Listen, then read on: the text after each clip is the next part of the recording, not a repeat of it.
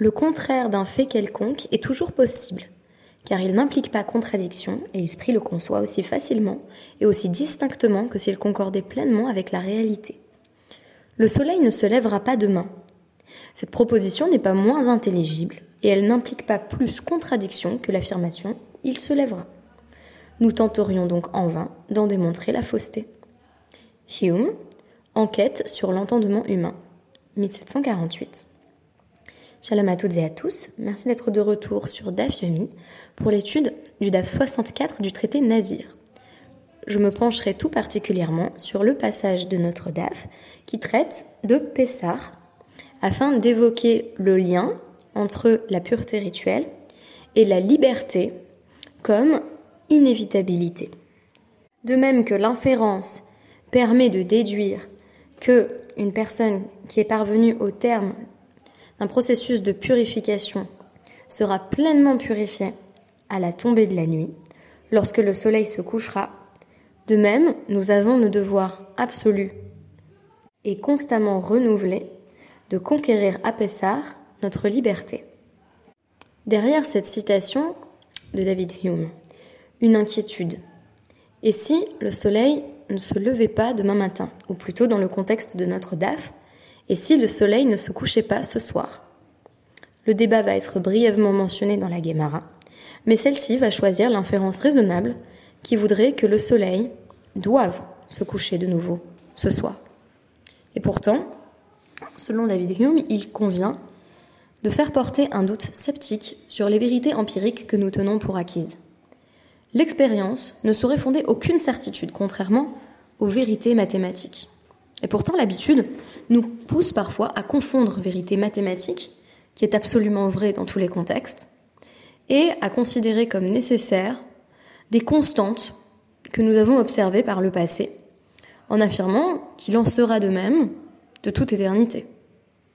Parce que nous voyons le soleil se lever tous les matins, se coucher tous les soirs, nous en inférons, mais à tort peut-être, qu'il se lèvera le lendemain matin en toute certitude. Selon David Hume, il pourrait bien ne s'agir là que d'un audacieux pari, puisqu'il n'existe aucune preuve absolue que les choses continueront toujours à se passer ou se passeront demain comme elles se sont toujours passées. Et pourtant, le raisonnement de la Guémara est différent dans un contexte où l'on cherche à tout prix à conquérir un statut de pureté rituelle, notamment parce que la Tahara permet d'accomplir certains rituels.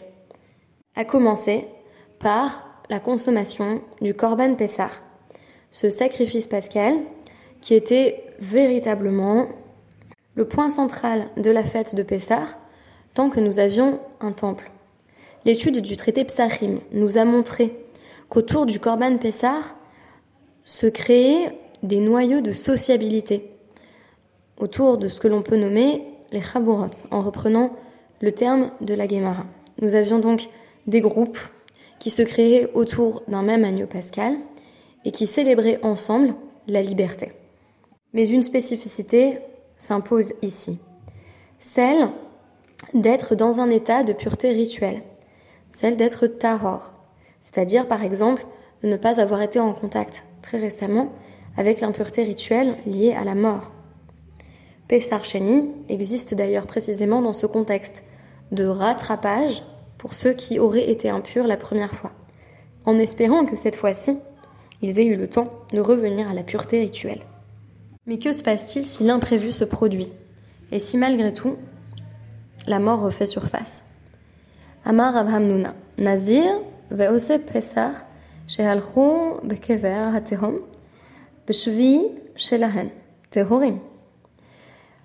Un nazir, un ascète qui ne peut donc pas rentrer en contact avec l'impureté rituelle liée à la mort et qui était en train justement de terminer sa nésiroute, et quelqu'un qui est en train euh, d'effectuer le rituel euh, de Pessar, donc autour du Korban Pessar, qui passe à côté d'une tombe dans les profondeurs qui est vers Tehom, le septième jour de leur processus de purification, c'est-à-dire s'ils ont été en contact avec un mort par le passé.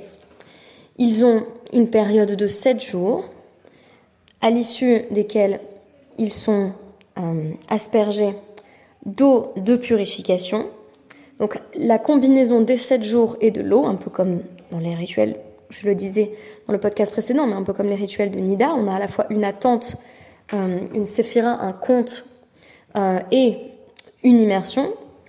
À l'issue des sept jours, donc, on s'immerge et on revient au statut de pureté rituelle. Et là, très étonnant, on nous dit, quand bien même à la toute fin du processus, il croise l'un de ces cadavres, on se rappelle ici que Kever à c'est une tombe dont on ne connaissait pas l'emplacement, un mort dont on ne pouvait pas prévoir ou prédire la présence.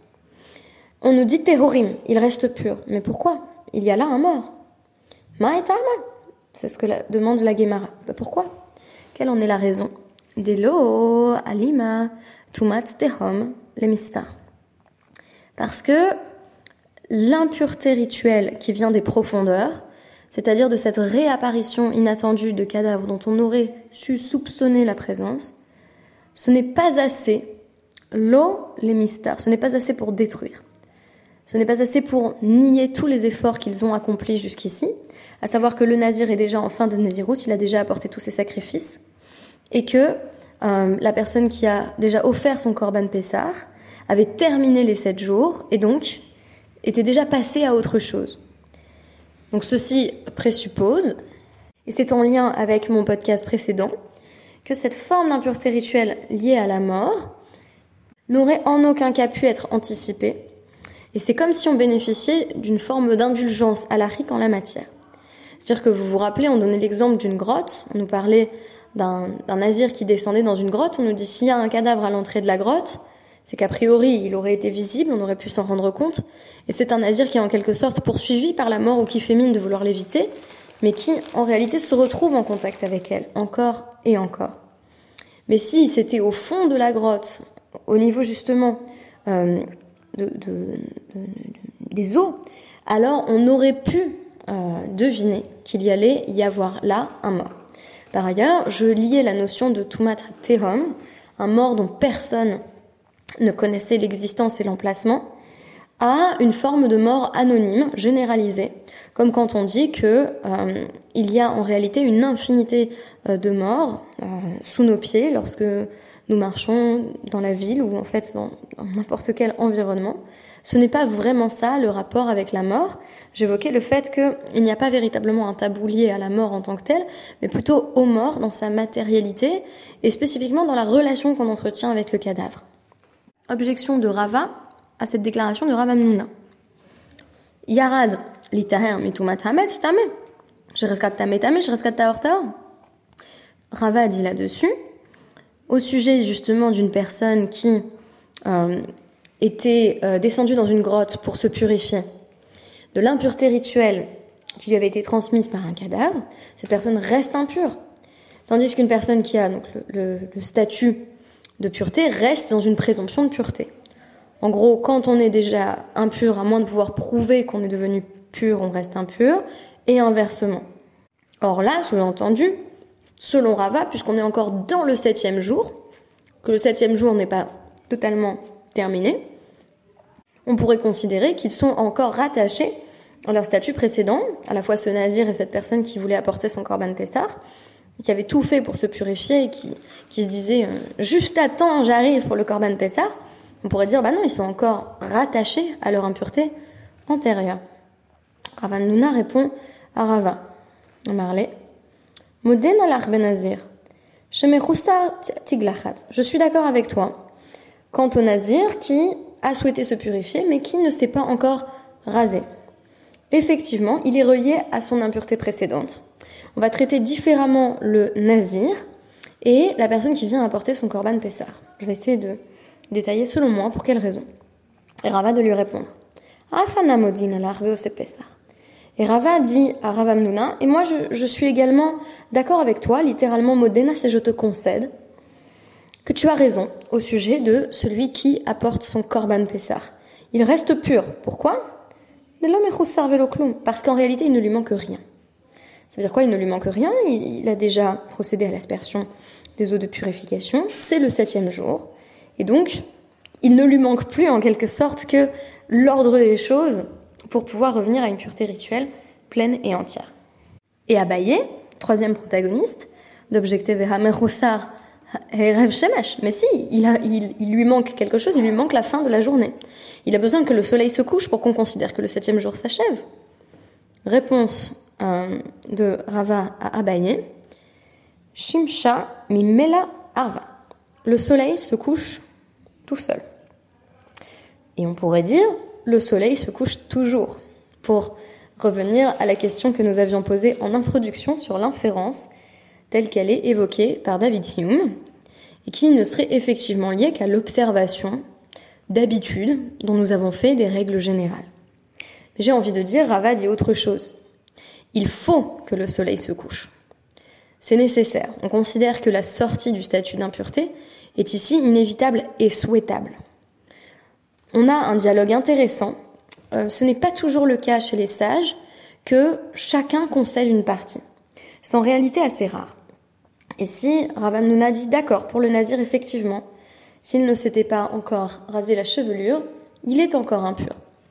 Mais Rava concède aussi de son côté en disant c'est vrai que pour le Korban Pessar, mais qu'est-ce que j'entends moi derrière? Que pour, que pour cette personne qui veut apporter son Korban Pessar, si on lui dit que cette personne est impure, elle rate Pessar en fait.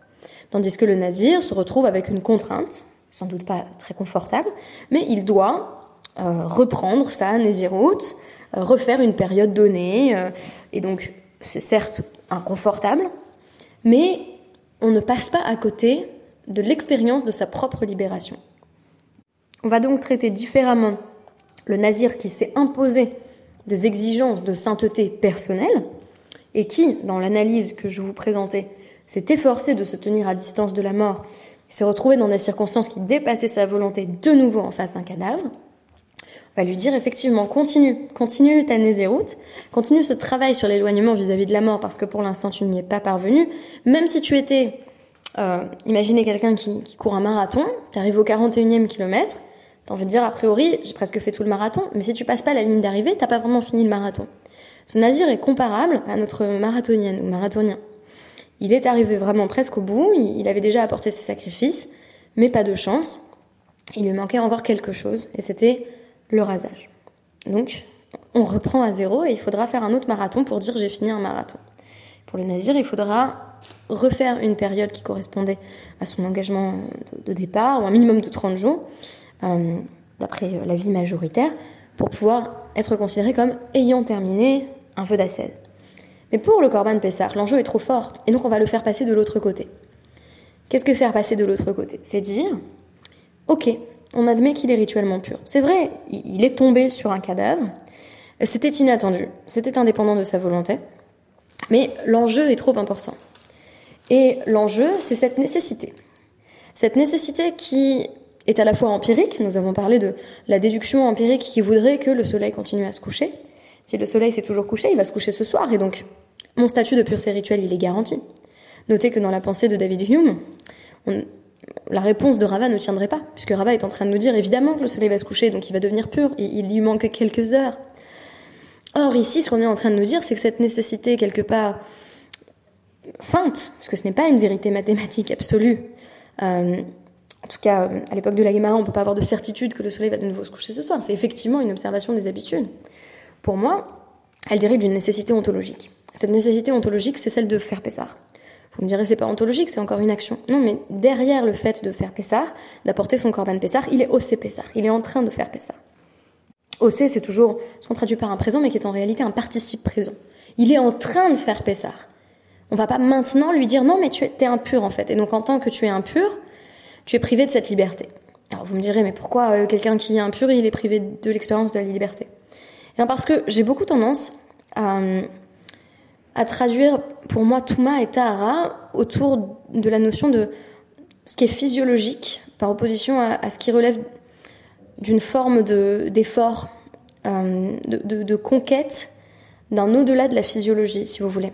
Euh, je pense que je pourrais mieux le reformuler à une autre occasion, mais la Touma, c'est le retour au cycle de la vie. Donc c'est ce qui est de l'ordre voilà du corps dans sa, matérialité pure.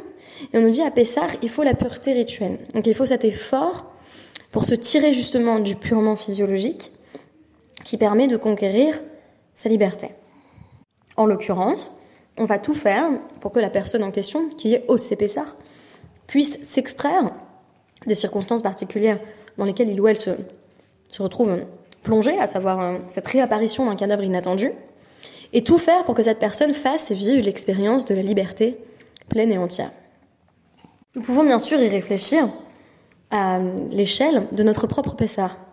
Qu'est-ce qui nous empêcherait cette année de faire Pessar Qu'est-ce qui nous empêcherait d'être véritablement et pleinement libres? Libérons-nous de tout ce qui nous retient, en ayant à l'esprit que les sages, notamment à travers ce DAF, témoignent d'un souci de tout faire pour que chacun, et chacune sans doute, ait accès à la libération que vient symboliser Pessar. Merci beaucoup et à demain.